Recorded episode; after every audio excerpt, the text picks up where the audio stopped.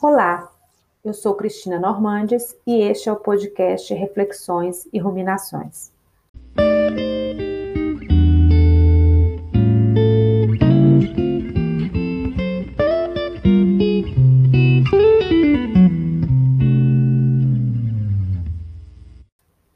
A segunda coisa que aprendi na caminhada cristã é que Deus não é o que eu acho dele, ele é. No livro de Êxodo, no capítulo 3, no verso 14, Deus diz a Moisés: Eu sou o que sou. Quando o Faraó perguntar, diga-lhe que o Eu sou lhe enviou. Contudo, eu entendia e via este Deus como todo-poderoso, sentado em um trono, e que de lá ele controlava todas as circunstâncias da minha história, como se algo acontecia, foi a vontade de Deus, quer fosse boa ou ruim. Tudo era para eu aprender ou crescer com aquilo. Tudo tinha um propósito já definido por Deus. Aconteceu? É porque era para acontecer.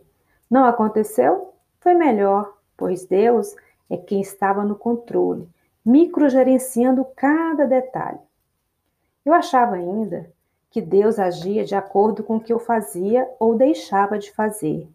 Se eu fizesse o certo, andasse na linha, na obediência das regras, sem questionar, seria abençoada por Deus e receberia seu favor. Do contrário, se não andasse na linha, não obedecesse, seria amaldiçoada, como no livro de Deuteronômio, no capítulo 28, que descreve as bênçãos advindas pela obediência e as maldições advindas pela desobediência. Esse Deus, que eu entendia como sendo Deus, era, na verdade, muito melindroso, punitivo e que retribuía tudo segundo os meus feitos, quer fossem bons, quer fossem ruins.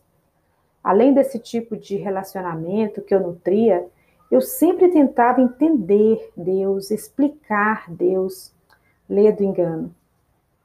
Isso não era possível. Então, caminhei mais um pouco, fui crescendo e aprendi que Deus não tem nenhum interesse de manipular minhas circunstâncias, a fim de atender a meus caprichos egoístas, em detrimento do que está acontecendo no mundo, na história. Entendi que Deus não precisa ser entendido ou explicado, pois, como alguém como eu, limitada, finita, criada, posso tentar explicar, entender aquele que é eterno.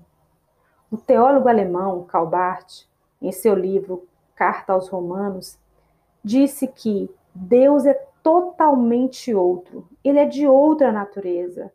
Ou seja, qualquer explicação ou tentativa de explicar Deus vai ser falha. Santo Agostinho também disse que a partir do momento em que você explica, entende Deus, provavelmente não é Deus, é um ídolo. E para minha tristeza, eu entendi que eu não estava muitas vezes relacionando-me com Deus, mas com o ídolo. O Deus que eu entendia, compreendia, estava mais para a ideia que eu fazia dele do que realmente ele era. O que fazer então? Como saber com que Deus eu deveria me relacionar, adorar ou servir? Caminhei mais um pouco, cresci um pouco mais e aprendi que para conhecer Deus como Ele o é, só olhando para aquele que é a sua própria revelação para todo ser humano, Jesus, o Cristo. Na carta aos Hebreus, no capítulo 1, de versos 1 a 3, diz: Havendo Deus falado antigamente por meio dos profetas, hoje nos fala por meio de seu Filho. O Filho é o resplendor da glória de Deus e a expressão exata do seu ser. É olhando para Jesus, o Cristo, que aprenderei sobre o Pai, sobre Deus. Ele mesmo, ao ser questionado por Filipe, um de seus discípulos, que perguntou: Mestre, mostra-nos o Pai, Mostra-nos como ele é. Ao que Jesus respondeu: Quem vê a mim, vê o Pai. Eu e o Pai somos um. Assim, aprendo que Deus é amor.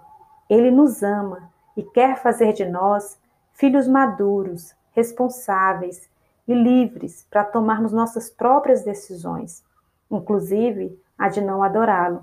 Isso é amor. Ele não quer microgerenciar nossas vidas, da mesma forma que criamos nossos filhos para serem independentes, para serem independentes de nós, Deus também quer filhos independentes, íntegros, imbuídos de valores crísticos.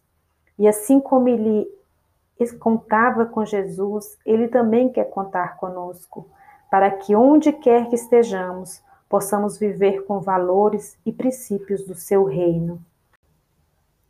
Portanto, na minha caminhada, cresço um pouco a cada dia, e hoje sei que Deus não pode ser tratado como ídolo. Não posso explicar Deus dentro da minha racionalidade, pois ele é de outra natureza. Não posso manipulá-lo ao meu bel prazer. Porém, eu posso experimentá-lo por meio do amor, por meio dos ensinos deixados por Cristo, sendo mais parecida com Cristo possível porque é isso que ele deseja de mim. Ele deseja um relacionamento de intimidade, assim como teve com Cristo. Pois ele segreda em meu ouvido o tempo todo, dizendo: Você é minha filha amada, eu desejo ser um com você. Esse é o Deus e Pai de nosso Senhor Jesus e também nosso. É com esse Deus que hoje me relaciono. É esse Deus que eu adoro.